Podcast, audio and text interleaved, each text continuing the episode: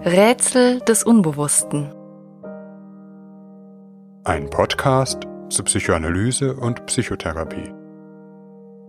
Folge 17 Zwang, Zwanghaftigkeit und Zwangserkrankungen.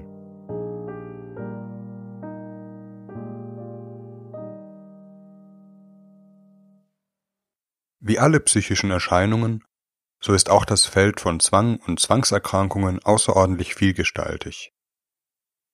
Zwangsartige Neigungen reichen weit in den Alltag und müssen nicht unbedingt krankhaft sein. Jeder hat seine Rituale, auf deren Einhaltung er mehr oder weniger penibel besteht und auf deren Störung er empfindlich reagiert.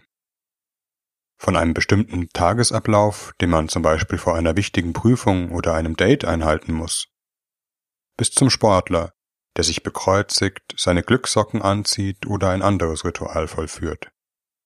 In einigen Fällen scheinen alltägliche Varianten der Zwänglichkeit geradezu etablierte Weisen der Lebensbewältigung zu sein. Etwa die Neigung, seine Ausgaben penibel zu kontrollieren, zu sparen, rigide auf Strukturierung, Ordnung und Sauberkeit zu achten. Das muss freilich nicht immer die Form von preußischer Ordnungsliebe und einer militärisch organisierten Haushaltsführung annehmen, auch wenn man diese Art von Zwanghaftigkeit einmal als typisch deutsch bezeichnet hat. Zu den sogenannten Zwangsstörungen zählt eine Gruppe von Symptomen, denen die Betroffenen aufgrund eines inneren Drangs nachgehen müssen, auch wenn sie dies nicht wollen, und welche die Lebensbewältigung und Lebensfreude massiv beeinträchtigen. Dabei gibt es fließende Übergänge zwischen normaler und pathologischer Zwanghaftigkeit. Dies kann in Form von zwanghaften Gedanken sein, unbegründete Befürchtungen, zum Beispiel eine Person im Straßenverkehr überfahren zu haben, obwohl das sicher nicht geschehen ist, oder zwanghaftes Durchgrübeln von bestimmten Themen, bei denen man doch zu keiner Lösung und keinen klaren Gedanken kommt. Zwänge können auch die Gestalt von bestimmten Handlungen oder Ritualen annehmen, zum Beispiel Waschzwänge, Zählzwänge, Berührzwänge oder Kontrollzwänge, etwa immer genau dreimal die Türklinke zu berühren oder viermal den Ofen zu kontrollieren, bevor man das Haus verlässt. Oder es handelt sich um bestimmte innerliche gedankliche Impulse, oftmals aggressiver Natur, zum Beispiel jemanden, den man eigentlich liebt, seinem Partner, seinem Kind, etwas anzutun. Oder sich selbst etwas anzutun, einen Abgrund hinunterzustürzen, vor einen Zug zu werfen oder ähnliches. Impulse, die außerordentlich beängstigend sein können, weil es sich für die Betroffenen anfühlt, als würden sie die Handlungen gegen ihren Willen gleich ausführen müssen. Allerdings kommt das tatsächlich fast nie vor. Zwangssymptome können als eigener Erkrankungstypus auftreten. Nicht selten treten sie aber in Zusammenhang mit anderen psychischen Erkrankungen auf. Dabei sehr häufig in Zusammenhang mit Angstsymptomen, Depressionen sowie psychosomatischen Symptomen und den sogenannten Persönlichkeitsstörungen. Auch eine stark zwanghaft geprägte Persönlichkeitsstruktur kann sehr belastend sein und einen Mensch in seinen Lebensmöglichkeiten beeinträchtigen. Es gibt eine Vielzahl von Befunden und Behandlungsansätzen zu Zwangserkrankungen aus den verschiedensten Bereichen der Psychotherapie. Zu einem psychodynamischen Ansatz gehört es zunächst, ganz allgemein zu versuchen, den Sinn der Symptomatik zu verstehen. Wobei dies eine komplexe und vielschichtige Angelegenheit ist, die zudem von den verschiedenen psychoanalytischen Schulen unterschiedlich beantwortet wird. Zunächst fällt auf, dass vielen Zwangssymptomen eine bestimmte Form des Denkens zugrunde liegt, die man in der kindlichen Entwicklung als magisches Denken bezeichnet hat und die für Kinder im Alter von etwa zwei bis fünf Jahren charakteristisch ist. Bestimmte Gedanken und Handlungen werden mit Ereignissen in Zusammenhang gebracht, obwohl rational betrachtet kein Zusammenhang besteht. Zum Beispiel dreimal bis neun zählen und auf Holz klopfen, damit nichts Schlimmes geschieht oder einen positiven Gegengedanken denken, damit die Auswirkungen eines negativen Gedankens egalisiert werden. Das Zwangsritual muss vollführt werden, auch wenn es physikalisch offenbar in keinem ursächlichen Zusammenhang mit dem steht, was bezweckt werden soll. Dabei gibt es eine grundsätzliche Neigung, die eigenen Gedanken wie Taten zu behandeln. Als ob ein böser Gedanke wirklich töten könnte, ein guter Gedanke heilen. Das heißt aber auch, wenn es einen magischen Zusammenhang zwischen dem eigenen Denken, Wünschen und Handeln und allen möglichen äußeren Ereignissen gibt, dann steht das eigene Denken auch immerzu in der Verantwortung.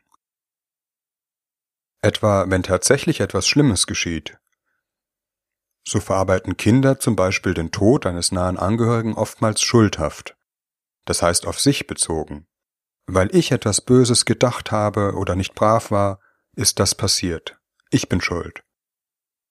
Ein guter Grund, seine Gedanken sehr genau zu kontrollieren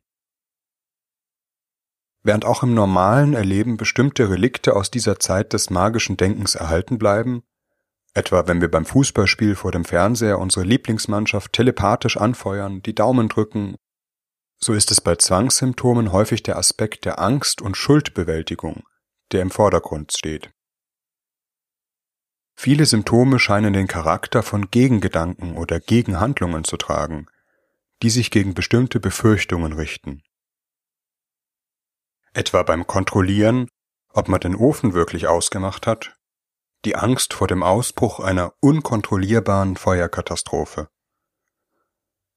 Oftmals sollen Zwangssymptome auch ein Schuldgefühl besänftigen, sich mithin entschulden, wie das für den Abwehrmechanismus des Ungeschehenmachens charakteristisch ist. Der Zusammenhang von Zwang und Angst ist vielleicht noch eher verständlich als der Zusammenhang von Zwang und Schuld. In der Folge über Angst und Angsterkrankungen haben wir gehört, dass Angst als ein inneres Alarmsystem fungieren kann, das gegen das Eindringen von unerträglichen Zuständen, Gedanken und Gefühlen gerichtet ist. Wo viel Angst herrscht, gibt es meist auch eine vermehrte Neigung zu Zwang, wie man an Staaten sehen kann, die sich gegen Terrorgefahren schützen. Die Sicherheits- und Kontrollmaßnahmen werden ausgebaut. Zwang ist auf einer psychischen Ebene gewissermaßen der innere Türsteher, der auf die saubere Kleidung der Eintretenden achtet, gefährliche und unheimliche Gäste abweist und versucht, die Kontrolle darüber zu behalten, wer im psychischen Haus ein- und ausgeht und wer nicht. Rituale und in ihrer pathologischen Form auch viele Zwangssymptome haben entängstigenden Charakter, geben das Gefühl von Sicherheit und Kontrolle, wie eben der Türsteher. Je rigider die Zwangsmaßnahmen, desto größer meist die dahinterstehende Angst und desto fragiler in Wahrheit das Gefühl von Kontrolle. Einige psychoanalytische Zwangskonzeptionen, die insbesondere in der Tradition Sigmund Freuds stehen, haben zudem auf den psychosexuellen Charakter von zumindest bestimmten Formen von Zwangssymptomen verwiesen Freud sprach im Zusammenhang von Zwangsphänomenen auch vom sogenannten analen Charakter. Die Wortwahl wirkt auf uns etwas befremdlich, wie überhaupt die Terminologie der psychosexuellen Theorien oftmals nicht gerade dazu angetan ist, unbefangenes Verständnis zu eröffnen, obwohl sie auf wesentliche Aspekte der menschlichen Entwicklung verweisen. Gemeint ist eine Phase in der psychischen Reifung, in der unter anderem die Sauberkeitserziehung fällt. Also wenn Kinder lernen, die eigenen Ausscheidungen zu kontrollieren. Kinder empfinden ja durchaus nicht von Geburt an Abneigung gegen Ausscheidungen, sondern finden diese vielmehr hochinteressant. Die Art und Weise, wie die Sauberkeitserziehung vonstatten geht, hat in dieser Konzeption einen wesentlichen Einfluss auf die psychische Entwicklung eines Menschen. Dabei geht es aber nicht unbedingt nur um den tatsächlichen Umgang mit Reinlichkeit, den Kinder in diesem Alter erwerben, sondern um die Bewertung dessen, was das Kind im übertragenen sowie wörtlichen Sinn produziert. Eine sehr rigide Sauberkeitsentziehung empfindet das Kind nicht nur als sinnvolle Anleitung zu einem tugendhaften und ordentlichen Dasein, sondern vor allem als Abwertung dessen, was es aus sich hervorbringt. Ist das, was in mir ist, nur bäh bäh, Schmutz, Schlechtes, das sofort weggemacht werden muss? Oder darf ich das, was ich in mir habe, den anderen, meinen Eltern zeigen? Können sie es annehmen, ohne dass sie sich angewidert abwenden? Dabei steht die tatsächliche Sauberkeitserziehung und das Erlernen der Ausscheidungskontrolle vielleicht nur stellvertretend für den allgemeinen Umgang der Eltern mit dem, was sich im Innern des Kindes befindet. Also auch die eigenen Affekte, das Triebleben, Lüste und Begehren, aber auch Aggressionen und Wut. Diese Phase der psychischen Entwicklung ist ja auch mit wesentlichen Fortschritten in der Autonomieentwicklung des Kindes verbunden, etwa dem Spracherwerb oder dem Laufenlernen. Wenn Eltern diese Äußerungen des Kindes annehmen und aufnehmen können und dem Kind gewisse Freiräume zugestehen können, wird auch das Kind diese eigenen Anteile in sich integrieren.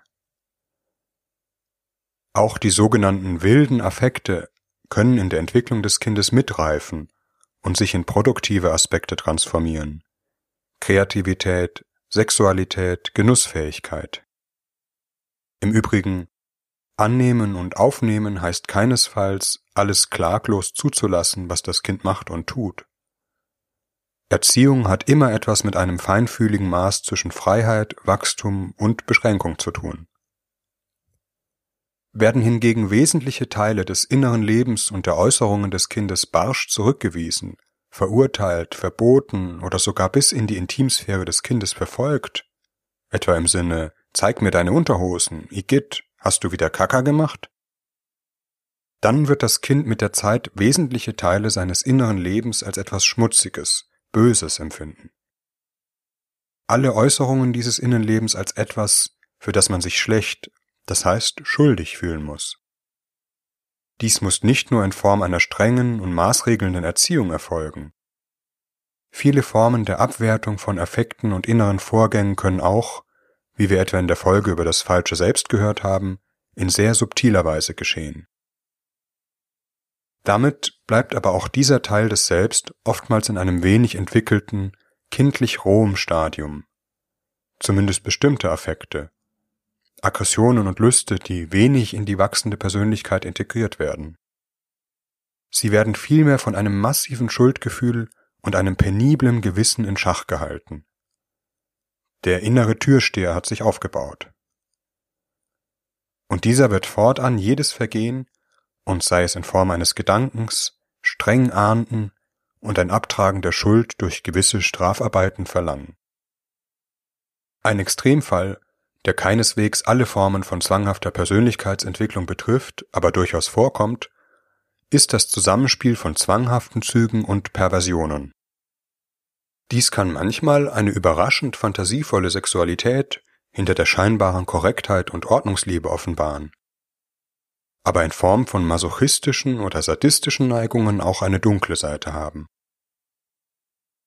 Dies ist etwa bekannt von einem bestimmten Typus von Aufsehern, Wärtern oder Lagerkommandanten, bei denen ein obsessiver Hang zur Reinlichkeit, Ordnung und Befehlstreue in keinerlei Widerspruch zu einem grausamen Sadismus gegenüber den Insassen zu stehen scheint.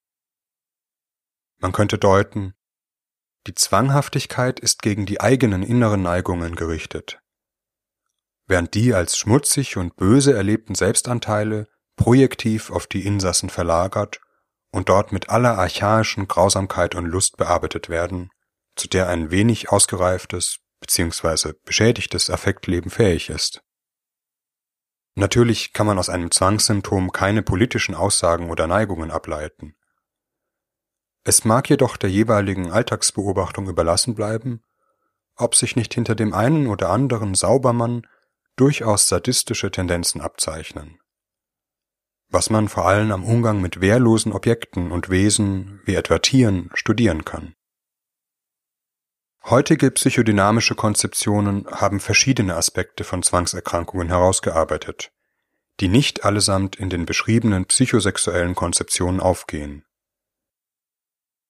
Einen instruktiven Artikel von Heinz Weiß über zeitgenössische Zwangskonzeptionen haben wir der Folge angehängt. Die Folge verdankt diesem Aufsatz einige wesentliche Gesichtspunkte. Es gilt ohnehin das Grundprinzip, dass man die Bedeutung eines Symptoms letztlich nur in der individuellen Arbeit mit einem Patienten erschließen kann.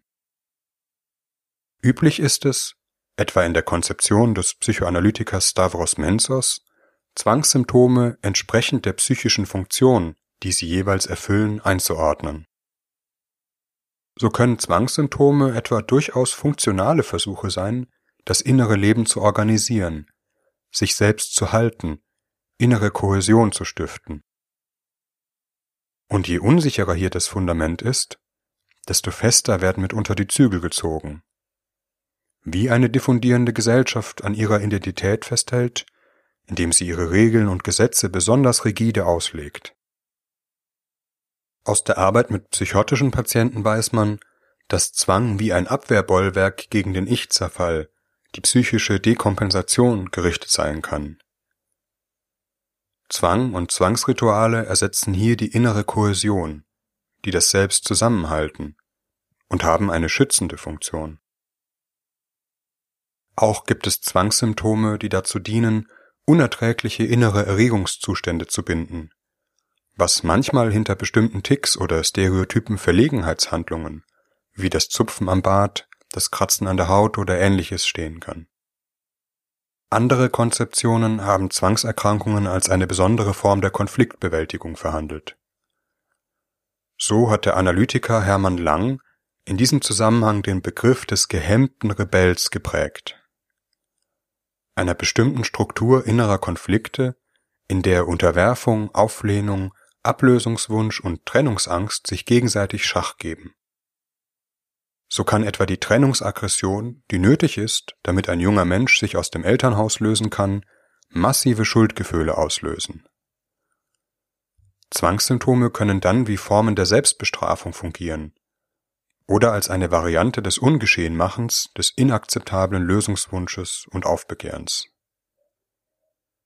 die aber doch nicht zum Verstummen zu bringen sind, was einen Zirkel von Aggressionen und Schuldgefühlen in Gang setzt.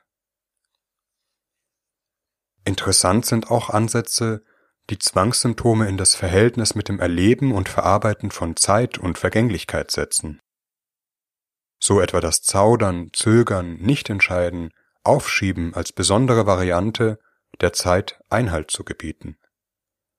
Oder in Form des Ungeschehenmachens sie sogar zurückzudrehen.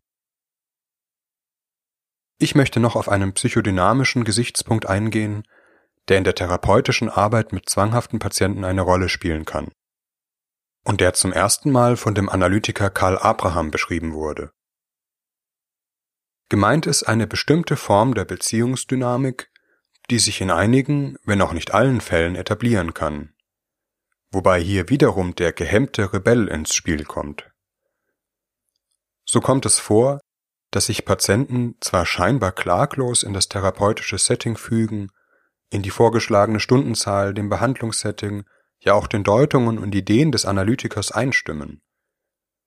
Hinter dieser scheinbaren Anpassung wird aber zunehmend eine ablehnende, mithin entwertende Einstellung gegen die therapeutische Arbeit oder den Analytiker selbst fühlbar. Der Patient scheint zudem darum bemüht, um jeden Preis die Kontrolle über das Geschehen zu behalten, indem er Deutungen des Analytikers ausblendet oder mit einer folgenlosen Zustimmung abtut, den Stundenbeginn oder das Ende der Stunde kontrolliert indem er systematisch zu spät kommt oder eine Uhr mitbringt und die Stunden selbst beendet. Oder indem in den Stunden überhaupt eine Art Selbstanalyse stattzufinden scheint, in welcher der Analytiker höchstens Zuhörer, aber ohne wirklichen Einfluss auf das Geschehen ist. Hier tritt die Konfliktdynamik, die mit manchen Zwangspathologien einhergeht, gewissermaßen leibhaftig in die therapeutische Beziehung.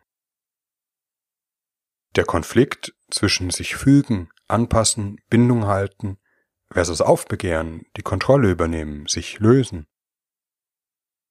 Etwas von der inneren Affektwelt des Patienten kann sich auf den Analytiker übertragen, wenn dieser etwa ärgerlich über den uneinsichtigen Patienten wird.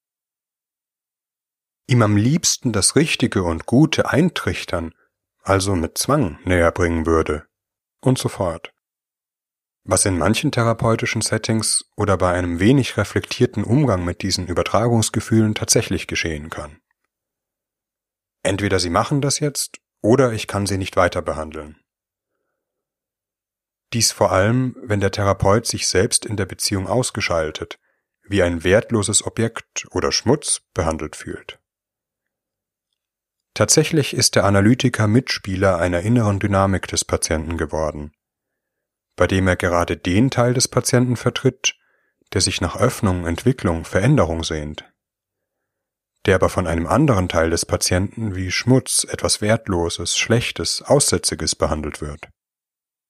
Und vielleicht muss der Therapeut diesem vom Patienten ausgestoßenen und befehdeten Teil eine Weile die Treue halten auch wenn er dafür einige Angriffe und Entwertungen einzustecken hat. Wie bei nahezu allen psychischen Pathologien, so ist auch eine zwanghaft dominierte Persönlichkeitsorganisation ein System, das ein bestimmtes inneres Gleichgewicht aufrechterhält. Wenngleich um den Preis, dass dabei psychische Entwicklung, innere Freiheit blockiert wird. Je fester und rigider bestimmte Zwangssymptome, desto größer können die dahinterliegenden Ängste und Affekte sein. Zwänge haben eine eminente psychische Funktion, weshalb sie auch durch das beste Zureden und treffende Einsichten nicht leicht aufgegeben werden können. Auch hier kann uns die Metapher eines Staatswesens ein Bild leihen. Ein gewaltsamer Sturz einer Diktatur hat nur allzu leicht die Tendenz, eine neue Diktatur zu errichten wenn nicht überhaupt Chaos und Anomie ausbrechen. Nur wenn sich die verschiedenen Parteien und Kräfte versöhnen, besteht eine Chance auf Veränderung. Doch dies ist eben oftmals ein mühevoller und langsamer Prozess.